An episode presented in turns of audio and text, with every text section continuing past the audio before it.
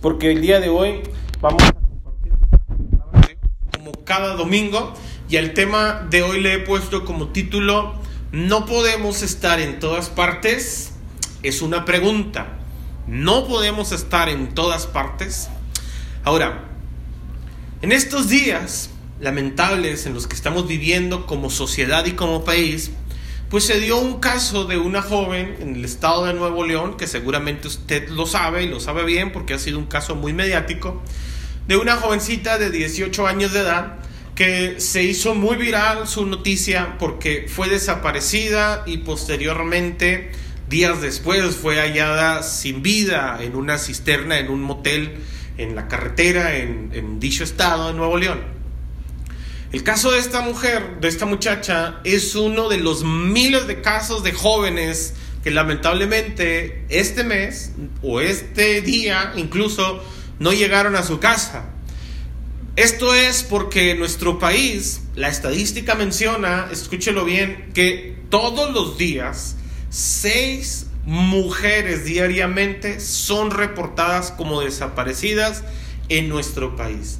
O sea que el día de hoy, seis jovencitas, seis mujeres que salieron tal vez a trabajar, que salieron tal vez a estudiar, que a lo mejor salieron a la iglesia, que a lo mejor salieron a hacer sus actividades diarias e incluso, ¿por qué no decirlo, hasta de fiesta? Lamentablemente, seis de esas mujeres no van a regresar a su casa con vida. Y eso es una terrible noticia. ¿Estamos de acuerdo? Ahora levante la mano quienes tienen hijas. Los que tienen hijas. Ahora, los que tienen varones pueden decir, ay, gracias a Dios que yo tengo un hijo varón, ¿verdad? Pero la realidad de las cosas es que eso es precisamente lo lamentable del problema, porque cada vez que nos enteramos de que sucede un feminicidio, que sucede un secuestro, una violación o algo por el estilo, a la mayoría de nosotros nos da vergüenza lo que sucede en nuestra sociedad. Pero se ha puesto a pensar que quienes matan, violan, secuestran, torturan, trafican con personas, son gente que pertenecen o pertenecieron a una familia.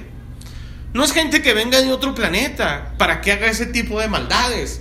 No es gente que haga que venga de otro tipo de galaxia para que tenga esa sangre tan fría de torturar, violar, secuestrar, asesinar, esclavizar incluso a las personas esas personas que lo hacen hoy en día, lamentablemente, son personas que sí o sí salieron de una familia. Sí o sí llegaron a este mundo a través de una mujer, a través de un vínculo entre dos personas. Y lamentablemente esas personas que hoy en día cometen este tipo de violencia son gente que salieron de una familia, pero no sé qué clase de educación le dieron a esas personas, porque si hoy son capaces de hacer un daño tan atroz, es porque seguramente a lo mejor no les enseñaron ciertos valores. Entonces, pregunto, ¿qué estamos haciendo nosotros o qué está haciendo usted como persona de manera individual para evitar este tipo de circunstancias en nuestro país? ¿Qué estamos haciendo? Fíjese qué es lo que podemos hacer algunos padres que tenemos hijas. Lamentablemente, muchas de las cosas que hoy estamos haciendo es pedirle a nuestra hija que cuando salga nos envíe la ubicación en tiempo real. Que nos hable cada determinado tiempo para saber dónde y con quién está. Pedirle que cada que salga de casa nos envíe una foto de cuerpo completo para saber qué trae puesto por en caso de que no vuelva que si se sube a un taxi, a un Uber o a un camión o a un transporte público, le tome fotografías a las placas, se asegure que sea el conductor, que la placa del carro coincida con el carro que se va a subir, que antes de subirse revise que no tenga el seguro de niños, que funcione la ventana, que de ser posible se siente atrás del conductor. ¿Se imagina? ¿Qué clase de mundo estamos nosotros dejando para nuestra familia? Que no puedan salir con libertad y tengamos que decirle todo este tipo de cosas. Vuelvo a preguntar, ¿qué estamos haciendo nosotros para evitar que esto siga siendo la realidad de millones de mujeres en nuestro país? Le voy a dar una estadística aún peor. les hemos enseñado a nuestras hijas y a nuestras hermanas que se cuiden y que hagan todo este tipo de cosas, que tengan todo este tipo de precauciones, que constantemente estén enviándonos nuestra, su información personal, dónde están, con quién están y su ubicación. Pero la estadística menciona, escúchelo porque es algo súper, súper terrible. La estadística menciona que el 95% de las mujeres que son abusadas, violentadas, o incluso asesinadas no son causados por personas desconocidos a ellos. O sea que de las seis mujeres que el día de hoy lamentablemente no van a regresar a su casa, cinco de ellas fueron asesinadas o van a ser asesinadas por un conocido. Significa que le estamos pidiendo que se cuiden de los de afuera cuando el peligro está dentro. 95% de este tipo de mujeres son víctimas por un cercano. Puede ser un amigo, un vecino, un familiar y lamentablemente hasta sus propios padres. Y aquí es donde yo hago una pregunta. Si hasta las personas que se supone deberían cuidar la integridad de sus hijos, o las personas que se supone que son quienes uno abre su corazón en confianza para que lo cuiden, si se supone que las personas cercanas a esa persona son en quienes más confía y son en quienes menos deberían de confiar, entonces, ¿qué puede hacer nuestra sociedad para cambiar? ¿Qué estamos haciendo nosotros como iglesia para evitar este tipo de comportamiento en la sociedad? Como iglesia, nosotros podemos hacer mucho. Y el día de hoy yo le voy a dar cuatro consejos que como iglesia usted puede empezar a hacer aunque tenga hijas o no tenga hijas. Si usted tiene hijos, si usted es un ciudadano de este país, miembro de esta congregación, yo estoy seguro que usted no quiere escuchar todos los días este tipo de noticias, mas sin embargo las escuchamos. Y en ocasiones hasta nos jactamos de que pertenecemos a una iglesia y que en la iglesia hacemos conciertos y que eventos y que cada vez viene más gente, pero eso no significa una mejor sociedad. Eso no significa que el mundo esté cediendo ante la iglesia. Es más, hasta parece ser que estamos introduciendo más mundo a la iglesia que más iglesia al mundo. Y nosotros necesitamos con urgencia hacer lo que a nosotros nos corresponde como iglesia. Por esa razón, los cuatro puntos que le voy a compartir el día de hoy, el primero y número uno es, asuma su responsabilidad. Si usted es padre, asuma su responsabilidad. Proverbios capítulo 22, versículo 6, en la nueva traducción viviente, dice lo siguiente, Proverbios 22, 6. Debería de sabérselo de memoria porque es el texto lema de la iglesia infantil de aquí de la congregación. Le llamamos Operación Proverbios 22.6. Proverbios 22.6 en la nueva traducción viviente dice, dirige a tus hijos por el camino correcto y cuando sean mayores no lo abandonarán. Usted, según dice la Biblia, tiene la responsabilidad de dirigir a los suyos. Tiene la responsabilidad de dirigir a su casa. A ninguno de nosotros nos gusta que alguien interfiera o cause interferencia en nuestra relación. No nos gusta que nadie se entrometa. No nos gusta que nos diga cómo debemos de educar a nuestros hijos. Y Dios, conociendo eso, Él nos dice, entonces asume la responsabilidad que te toca. Tú tienes que dirigir a tus hijos en el camino correcto. La reina Valera dice, instruye al niño en su camino, y aun cuando fuere viejo, no se apartará de él. Dirigirlo significa varias cosas. Mire, no es un asunto sencillo, porque los que tenemos hijos nos damos cuenta que a nuestros hijos no se les da muy naturalmente el obedecernos, ¿verdad que no? Levante la mano, alguno de nuestros hijos se les da muy naturalmente el obedecer, ¿no? Que usted le dice algo y nuestro hijo dice, sí, papá, claro que sí. No nos rezonga, no nos debate, no nos dicen que no, no son contrarios. ¿Verdad que no? Levante la mano los de este lado, ¿tienen calor? ¿No? ¿Los de este lado tienen calor? ¿Tienen frío? ¿Estamos bien? Les pregunto porque este es el área más caliente y este es el área más fresca de la congregación. A nuestros hijos no se les da muy naturalmente el obedecernos, pero la, la, primera responsabilidad que tenemos como padres es educarlos.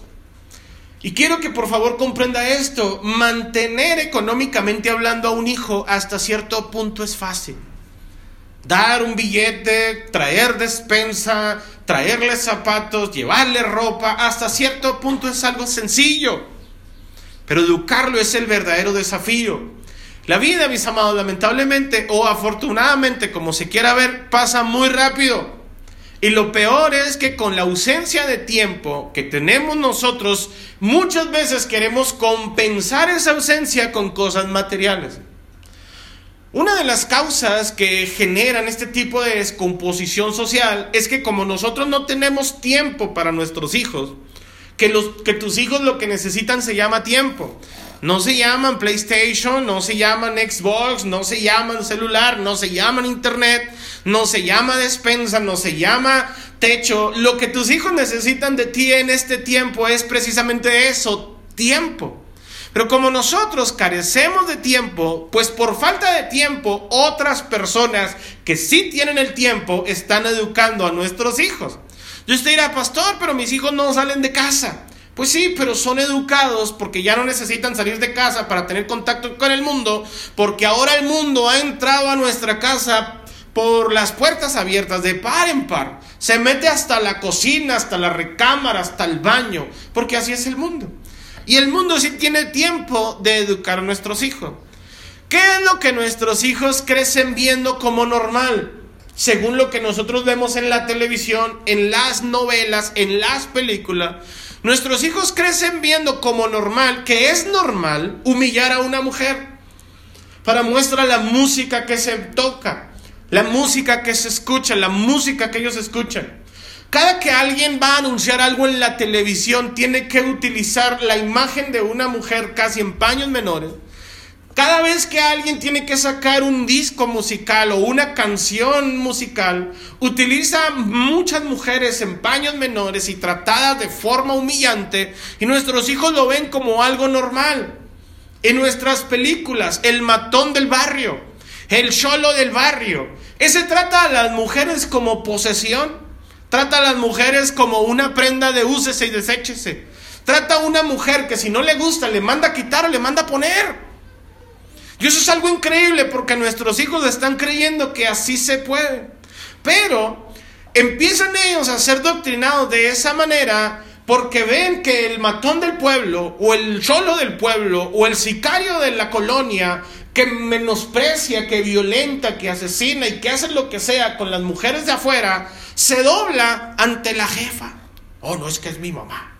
A mi mamá hay que respetarla. Y a veces llega hasta la mamá y le grita al matón, ¿por qué hiciste eso? Y todos ahí, mira, respeta mucho a su madre. y eso es lo que estamos mandando en la señal de que a nuestra casa sí debemos defender y proteger, pero los de afuera no importan. ¿Me explico? Estamos mandando la señal de que tú sí tienes que respetar a tu madre y a tus hermanas, pero los de afuera, eh, no importa, que se rasquen con sus propias uñas. Lamentablemente nosotros necesitamos tener tiempo para nuestros hijos, para corregir algunas deficiencias o algún desvío que puedan tener causado por la mala enseñanza y por la mala imagen de lo que ven en la televisión, de lo que ven afuera, de lo que ven en el mundo. Y lamentablemente en ocasiones, por la falta de tiempo que tenemos y porque casi no estamos con ello, tenemos miedo de corregirlo. ¿Por qué tenemos miedo de corregirlo? Porque tenemos miedo que nos echen el cara nuestra falta de tiempo. Ay, sí, tú nomás estás aquí en la casa y me regañas, pero ni nunca estás. ¿Y qué tiene? Estás en mi casa. explico, usted no tiene que tener temor de corregir a sus hijos porque es una responsabilidad que usted tiene. Proverbios 29:15 en la nueva versión internacional dicen lo siguiente. Aquí algunos chavalillos me van a odiar, pero eso dice la Biblia. Proverbios 29:15. La vara de la disciplina, nueva versión internacional. Esa es la nueva traducción viviente NBI. La vara de la disciplina imparte sabiduría. O sea, nuestros hijos carecen de sabiduría, ¿sí o no? pues sacar la tabla e impártale. No, no se crea. Dice, pero el hijo malcriado avergüenza a su madre. O sea que el reflejo de nuestros hijos es simple y sencillamente nuestro fracaso como papás.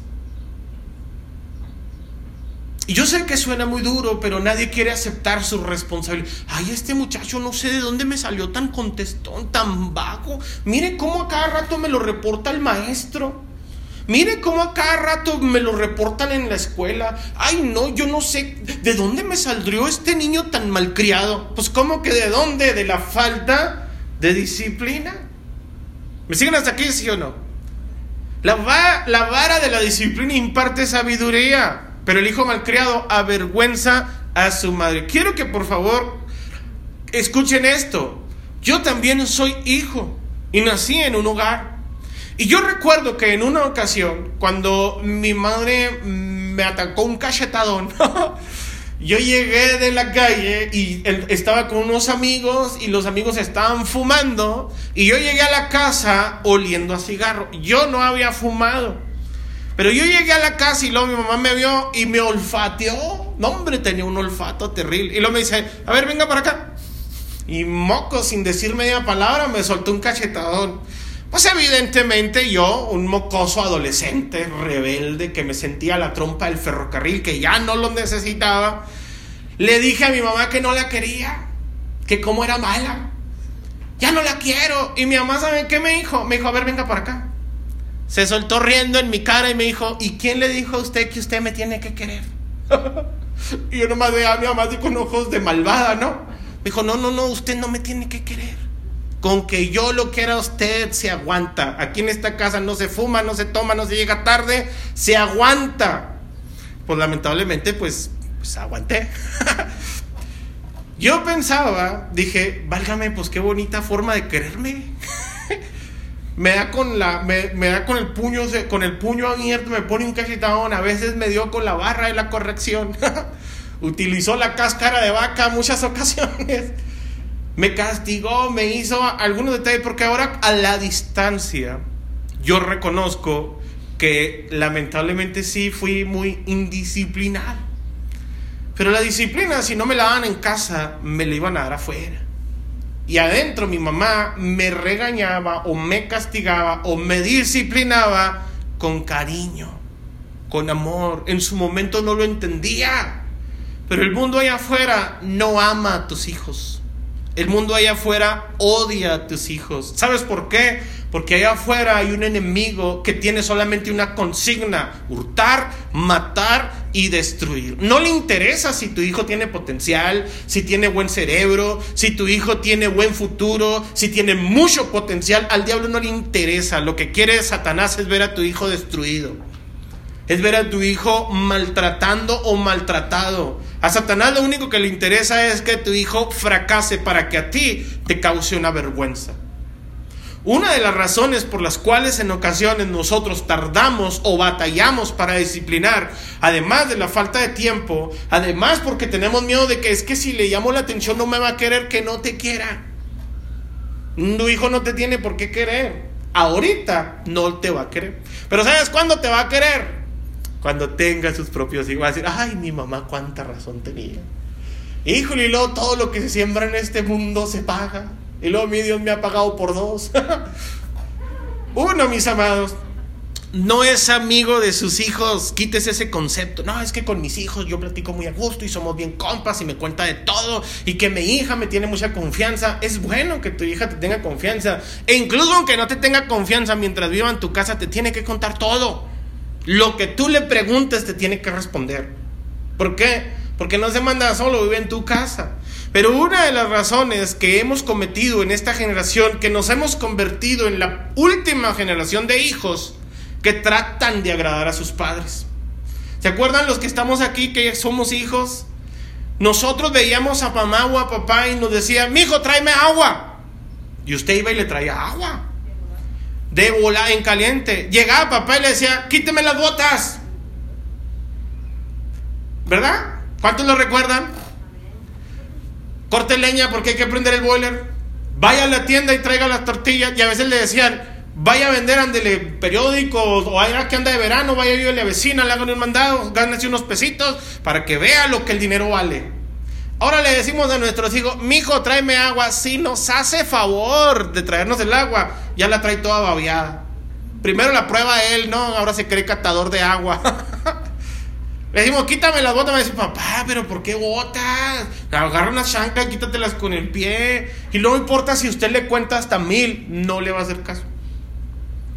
¿Por qué? Porque nos convertimos en la última generación de hijos que trataron de honrar a sus padres para convertirnos en la primera generación de padres que tratan de agradar a sus hijos. Imagínense hasta dónde ha cambiado nuestra sociedad.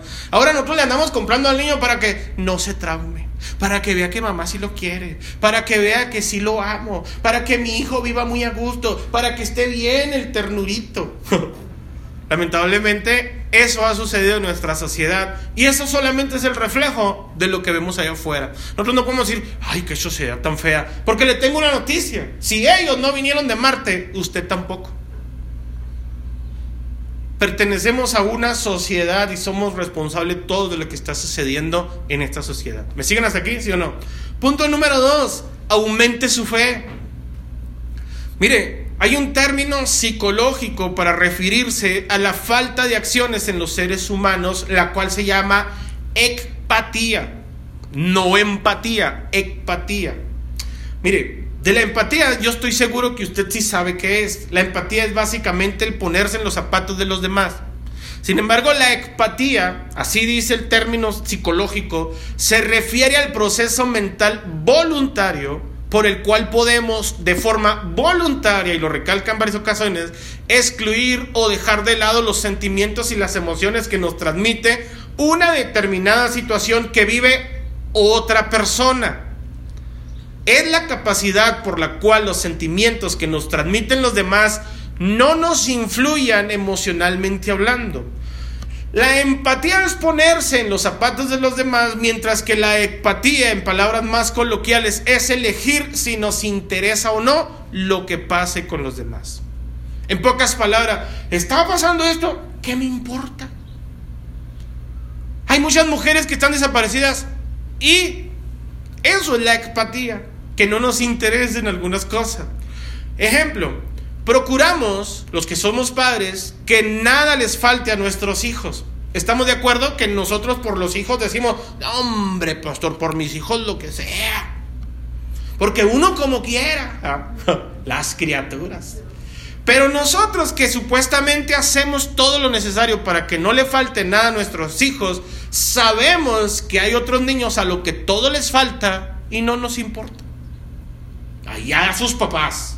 ¿Verdad que sí? allá la sociedad, allá sus tíos, allá su familia, a mí que a mi criatura no le falte nada. Eso se llama empatía. Queremos que nuestros hijos no sufran, aunque nosotros sabemos que hay muchos niños en el mundo, y no necesariamente en el mundo, en nuestra calle, nuestra colonia. Hay muchos hijos que sufren y no nos interesan. Lo triste no es eso, lo triste es que se supone que nosotros somos la iglesia de Cristo llamados a proclamar las virtudes de aquel que nos llamó de las tinieblas a su luz admirable. Pues qué manera de proclamar el amor de Dios. Vemos que hay personas que tienen necesidad y no les interesa. Y por ejemplo un botón. Nada menos el día de hoy estamos celebrando el Día del Niño. Usted sabe perfectamente que como pastor esa es mi visión. Por ende, debería ser la visión de la iglesia. La visión que yo tengo como pastor es la niñez, los adolescentes y los jóvenes. Ya que yo considero que no existe una cosa más importante en la cual dedicar tiempo, dinero y esfuerzo que en ellos. Pero lamentablemente muchos de los que están aquí no piensan lo mismo. ¿Sabe por qué? Es muy difícil convocarlos para hacer algo para sus propios hijos. Es muy difícil convocarlos para que usted aporte algo para sus propios hijos. ¿Se imagina si usted batalla para, para ser convocado para algo en beneficio de sus propios hijos? ¿Qué será de los que no son suyos?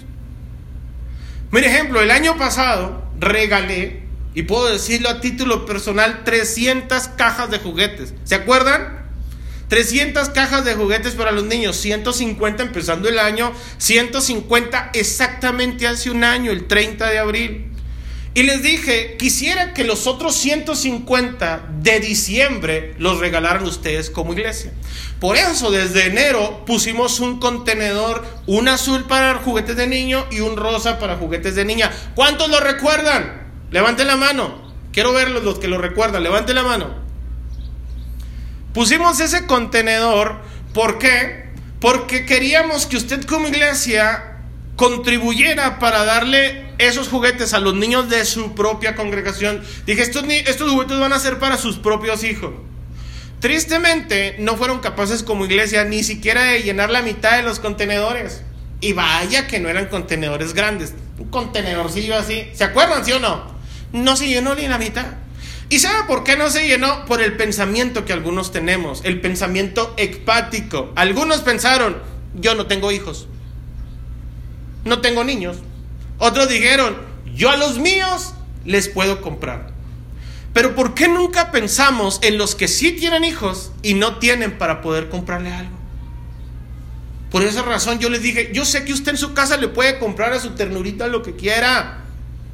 Pero como iglesia tenemos que nosotros empezar a desarrollar la empatía y que ningún niño en este tiempo se quede sin, recibir algo.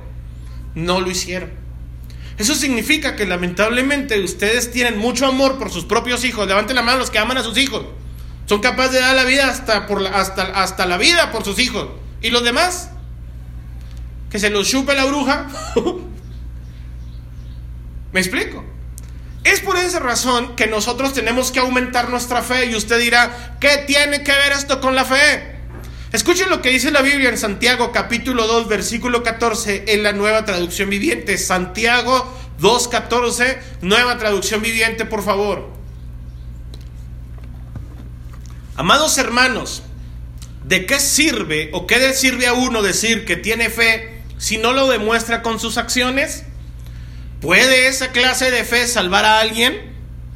Supóngase que ven a un hermano o una hermana que no tiene que comer ni con qué vestirse. Y uno de ustedes le dice, adiós, que tengas un buen día, abrígate mucho y aliméntate bien, pero no le da ni alimento ni ropa, ¿para qué le sirve? Como puede ver, la fe por sí sola no es suficiente a menos que produzca buenas acciones. Está muerta y es inútil. Ahora bien, alguien podría argumentar, algunas personas tienen fe, otras buenas acciones, pero yo les digo, ¿Cómo me mostrarás tu fe si no haces buenas acciones? Yo les mostraré mi fe con mis buenas acciones. Tú dices tener fe porque crees que hay un solo Dios. Bien hecho. Aún los demonios lo creen y tiemblan aterrorizados. ¡Qué tontería! ¿Acaso no te das cuenta de que la fe sin buenas acciones es inútil? Por esa razón nosotros tenemos que aumentar nuestra fe. No significa que usted crea más en Dios. ¿Cuántos creen en Dios? Dice la Biblia, también el diablo cree, los demonios creen y hasta tiemblan horrorizados. Pero ellos no pueden hacer buenas acciones porque tienen un corazón podrido. Odian al ser humano. Tú sí puedes hacer buenas acciones, mostrar con tus buenas acciones la fe que dices que tienes. Si como cristianos no somos capaces de mostrar el amor de Dios a través de las obras, no lo haremos a través de la fe. Por eso Santiago dice, alguno dirá, yo tengo fe y aquel tiene buenas obras. No sirve, dice Santiago. No sirve. Quiero que nosotros como iglesia tomemos esta responsabilidad y punto número dos, aumentar nuestra fe. ¿Sabe qué significa aumentar nuestra fe? Aumentar sus buenas acciones. Por mucho que usted diga que tiene fe, pero no tiene buenas acciones, es inútil su fe. Yo le he demostrado con mi testimonio que a mí me gusta ayudar a las personas en necesidad. Nada menos hoy le estamos construyendo, usted es parte de eso, una casa a una niña que nos vimos en necesidad. Yo no pregunté que dónde estaban los papás, no me interesa qué estaban haciendo su familia, yo pienso en la integridad y bienestar de ese niño. Yo puedo decir, ¿a mí qué? Mis hijos duermen a gusto, tienen cada quien su propio cuarto, tienen clima, tienen internet, agua caliente. ¿A mí qué me interesan los demás? Yo soy miembro de la familia de Dios. Y si Dios fue capaz de dar a su único hijo en rescate por mí y por usted, nosotros no somos capaces de dar algo a favor de otros. Observe, pero incluso hasta para las actividades que son en beneficio personal y nuestro, no lo hacemos. Batallamos para hacer. Punto número tres. ¿Cuántos puntos les dije que íbamos a ver hoy? Cuatro. Ya están dormidos, ¿no? Para prenderle más el aire para que despierte y se ponga. Punto número tres. Siembre. Siembre. Creo que la gran mayoría, como ya me lo dijo, es capaz de hacer por los demás y yo, eh, eh, por hacer por sus hijos lo que sea, y yo lo creo. Pero, ¿qué pasaría si usted muere? Tiene una muerte repentina. ¿Qué pasaría si ya el día de mañana no regresa a casa usted? Es parte de la estadística. ¿Qué pasaría si Dios no lo despierta? ¿Qué pasaría si ya no vive el día de mañana? Es más, no alcanza a llegar al final del día. ¿Qué será de sus hijos? ¿Se ha puesto a pensar? Usted es capaz de hacer por sus hijos lo que sea, usted. Pero si usted muere, ¿quién lo va a hacer?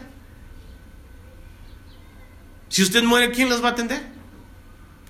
¿Le gustaría a usted poder estar siempre para ellos? ¿Les gustaría? Por eso el tema de hoy así se llama. ¿Es posible estar siempre o en todos lados con ellos? Por esa razón este punto así se llama siembre. Siembre porque si es posible si usted se siembra en la vida de ellos para futuro. Primer libro de Samuel capítulo 20 versículo 1 en la nueva traducción viviente. Primer libro de Samuel 21 nueva traducción viviente. En ese momento, David huyó de Nayot de Ramá y encontró a Jonatán. ¿Qué he hecho? exclamó. ¿Cuál es mi delito? ¿Cómo ofendí a tu padre para que esté tan decidido a matarme? No es cierto, contestó Jonatán, no vas a morir. Mi padre siempre me cuenta todo lo que piensa hacer, aún las cosas más pequeñas. Sé que mi padre no ocultaría algo como esto. Sencillamente no es cierto, contestó Jonatán. Entonces David hizo un juramento delante de Jonatán y le dijo, tu padre sabe perfectamente bien acerca de nuestra amistad. Por lo tanto, se dijo a sí mismo, no le diré nada a Jonatán, ¿para qué lastimarlo? Pero te juro que estoy a solamente un paso de la muerte. Te lo juro por el Señor y por tu propia alma. Dime cómo puedo ayudarte, exclamó Jonatán. Mañana celebraremos el festival de la, luna nueva, respondió David. Siempre he comido con el rey en esa ocasión, pero mañana me esconderé en el campo y me quedaré allí hasta la tarde del tercer día. Si tu padre pregunta dónde estoy, dile que pedí permiso para ir a casa, a mi casa en Belén, para un sacrificio anual que celebrará mi familia.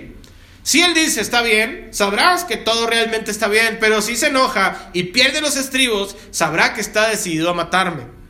Muéstrame la lealtad de quien juró ser amigo ser mi amigo, porque hicimos un pacto solemne delante del Señor. O mátame tú mismo si he pecado contra tu padre, pero te ruego que no me traiciones entregándome a él. Jamás, exclamó Jonatán. Tú sabes que si tuviera la menor idea de que mi padre pensara matarte, te lo diría de inmediato. Entonces David le preguntó, ¿cómo podré saber si tu padre está enojado o no? Ven al campo conmigo, le respondió Jonatán. Entonces salieron juntos al campo. Antes de continuar con el siguiente versículo, David y Jonatán son unos jóvenes que ahorita en este momento están hablando de muerte.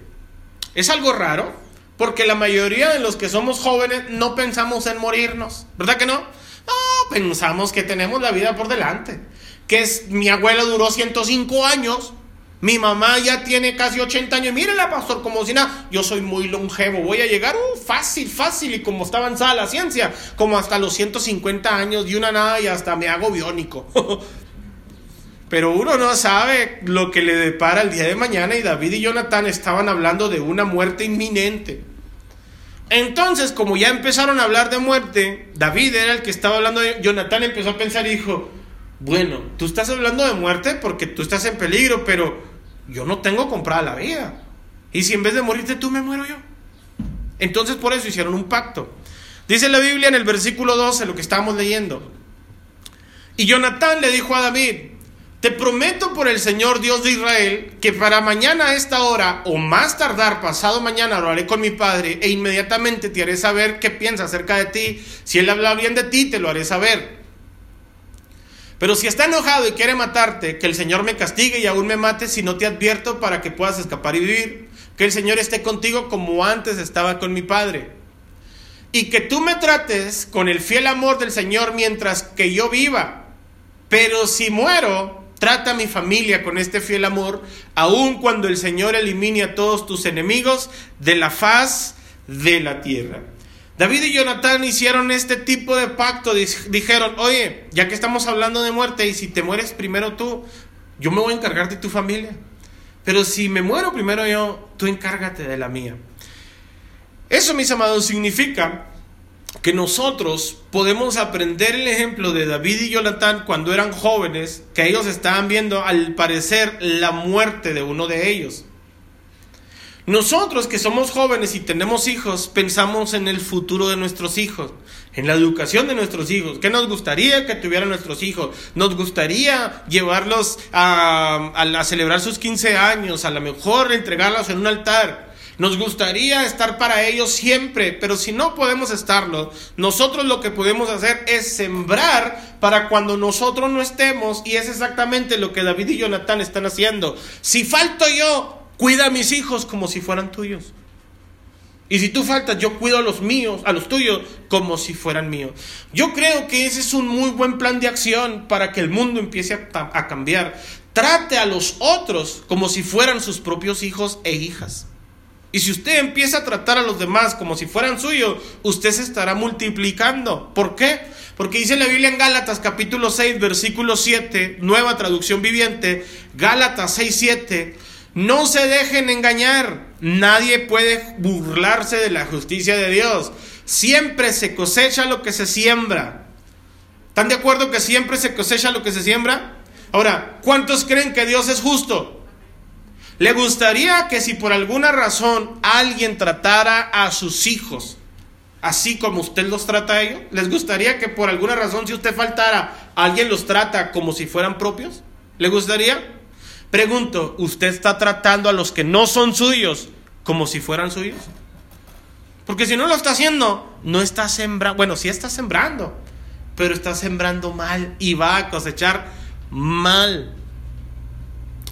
Mateo capítulo 7, versículo 12, en la traducción del lenguaje actual dice, traten a los demás como ustedes quieren ser tratados, porque eso nos enseña la Biblia. ¿Cómo debes de tratar a los que no son tus hijos? Como te gustaría que alguien tratara a tus propios hijos. Eso es sembrar. Empiece por tratar a otros bien. Aquí en la congregación, mis amados, hay algunos jóvenes que sus padres, aunque viven, están muy ausentes. Y yo me he acercado y les he ofrecido mi amistad a esos muchachos, mi confianza, mis consejos. Algunas de ellas son mujeres, son jovencitas de aquí en la congregación a las cuales aprecio de manera especial. Pero ¿sabe por qué estoy sembrando? ¿Sabe por qué lo estoy haciendo? Porque estoy sembrando. Yo no tengo comprado la vida. Si Dios me permitiera vivir, yo haría lo mismo que usted por sus hijos, lo que sea necesario. Si Dios me permitiera vivir, yo pagaría la mejor educación para mis hijas, para mi hija. Yo me encargaría de que fuera a los mejores colegios, me encargaría de que nada le faltara, me encargaría de que nadie la lastimo, pero yo no tengo la vida comprada. Y cuando yo veo a estas jovencitas que tienen ausentes a sus padres procuro hacer en ellas lo que me gustaría que si yo falto, alguien hiciera con Victoria. Porque sabe que el mundo, lamentablemente, es muy desgraciado. Gandaya, si me permite la expresión.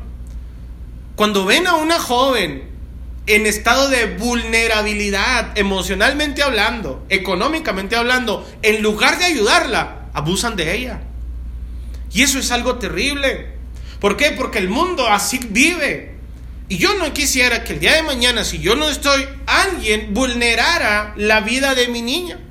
Y como no me gustaría, lo que yo hago es tratar de sembrar en otros lo que yo quiero que traten a mi hija cuando yo no estoy. Eso, mis amados, lamentablemente no todos lo podemos, no todos lo hacemos, pero todos lo podemos hacer. Me gustaría que usted empezara a ver la vida de manera distinta. No se preocupe solamente por los suyos. También preocúpese por los demás. Hay muchas jovencitas, jovencitos en esta congregación y en esta colonia que necesitan mucho de nuestra ayuda. Pero nosotros no lo hacemos porque decimos, allá sus padres, mugre viejo borracho que tiene como papá. Mira a su mamá como es, chismosa, argüendera, por eso andan como andan. A usted que no le importe si están o no están sus papás. Usted siembre para que el día de mañana pueda cosechar en sus hijos.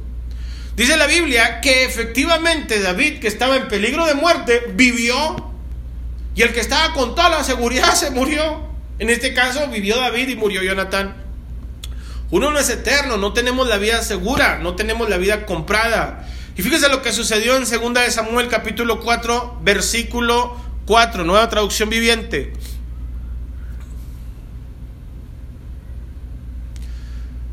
Jonatán, hijo de Saúl, tuvo un hijo llamado Mefiboset, quien quedó lisiado de niño. Cuando Mefiboset tenía cinco años, llegó la noticia desde Jezreel de que Saúl y Jonatán habían muerto en batalla.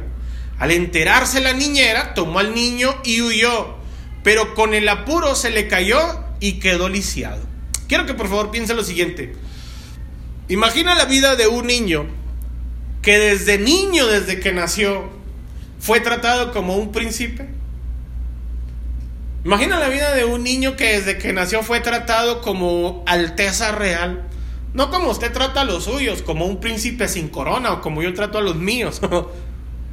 Ese era un príncipe que todo el mundo le debía lealtad porque era hijo del rey. Sucesor en línea directa al trono. Si la vida seguía su curso el día de mañana, su papá sería rey y después él sería rey. Prácticamente tenía la vida resuelta pero su papá murió. Él tenía cinco años. Pues la vida le cambió a este niño de la noche a la mañana.